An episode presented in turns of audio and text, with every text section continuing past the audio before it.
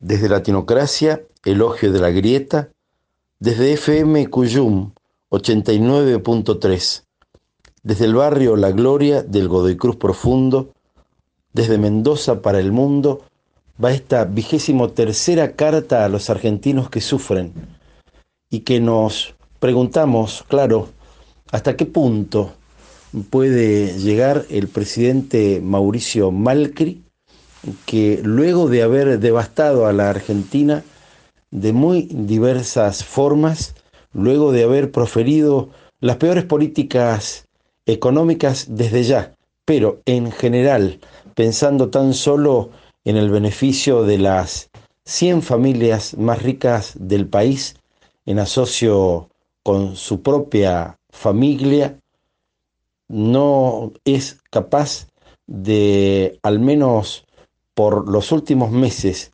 que le quedan detentando el gobierno de la nación, llevar adelante del mejor modo lo que falta hasta que finalmente podamos los argentinos volver a respirar, volver a pensar que el Estado va a ocupar nuevamente su lugar, estimulando la generación de políticas públicas que beneficien a las amplias mayorías de nuestro país, entre otros tópicos, muchos de los cuales ni siquiera nos animamos a verbalizar entre nosotros, porque todavía estamos enredados en los hechos que genera este hombre que luego del resultado de las pasos actuó todavía más en contra del propio pueblo que ya lo eh, empieza a despreciar a partir que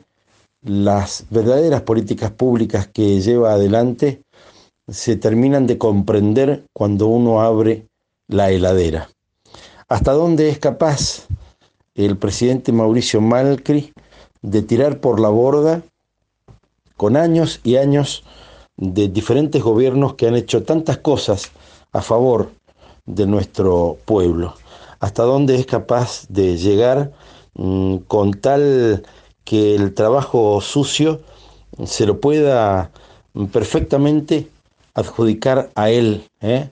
y que cuando finalmente los primeros 10 días del mes de diciembre transcurran, él haya hecho todo lo posible no solo para dejarnos endeudados a 100 años, sino también mm, para haber socavado eh, todo lo posible el bolsillo de los argentinos. El mismo bolsillo que, según los dichos de aquel sabio general que tuvo la nación, es la víscera más importante del ser humano.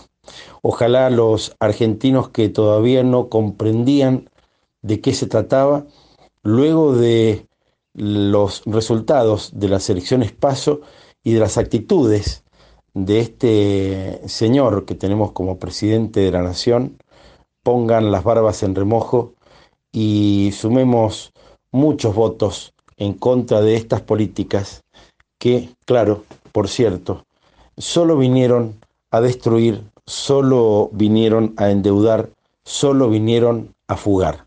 No hay ninguna política pública de este gobierno que uno podría decir es positiva o ha sido pensada para el beneficio de algún que otro sector.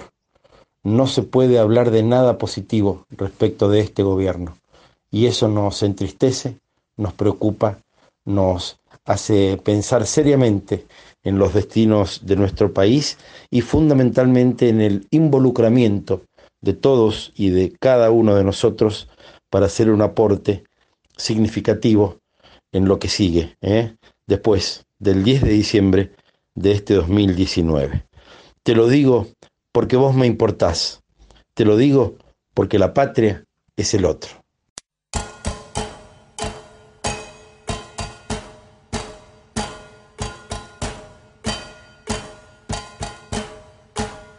Me acuerdo bien de cada campaña y cada promesa, de los supuestos desterradores de la pobreza, Me acuerdo bien del traje prolijo y la dentadura, desde el afiche que aseguraba pan y cultura. Me acuerdo bien y le doy las gracias a mi memoria. No voy a ser tan tarado de repetir la historia, de darle un voto a los que te mienten y te saquean. Y ahora se quejan porque en la calle los reputean. ¿Y que esperaban? Que los aplaudan, que los alienten con palmaditas sobre la espalda. ¿Y que esperaban? Un monumento. No haría falta porque su cara ya es de cemento. Mientras acá sopla otro viento y ustedes tiemblan al ver los barrios en movimiento con sus colegas, sus asesores y sus parientes. Se repartieron lo que le falta hoy a tanta gente. Su dignidad quedó sepultada dentro de un sobre. Y ahora se asustan viendo en la marcha miles de pobres. ¿Y que esperaban? Que los abracen alfombras rojas y una ovación cuando ustedes pasen.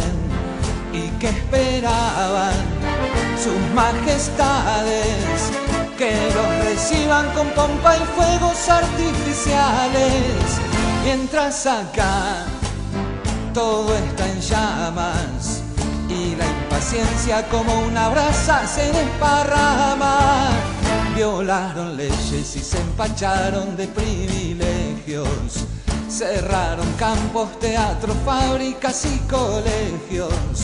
Se maquillaron por ser famosos desde la tele. Y ahora lloran porque les crache como les duele. ¿Y que esperaban? Que alguna orquesta hiciera un himno en su honor y anime su eterna fiesta.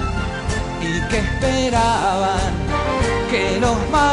Dentro de un siglo destaquen su obra y sus cualidades, mientras acá, acá en la vía, se escriben páginas de tristeza todos los días.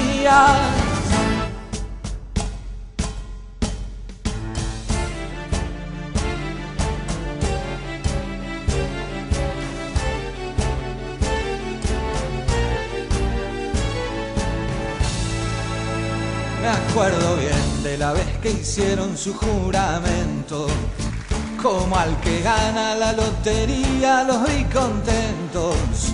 Cumplieron todo para el poder que siempre los manda.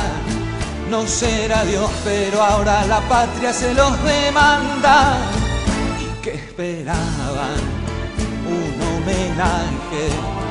Que les mandemos postales cuando se van de viaje y que esperaban una medalla. Les va a quedar muy bonita encima del traje a rayas, porque esta vez no nos estafan. Vamos a ver si el pueblo es la ley. De esta como zafan.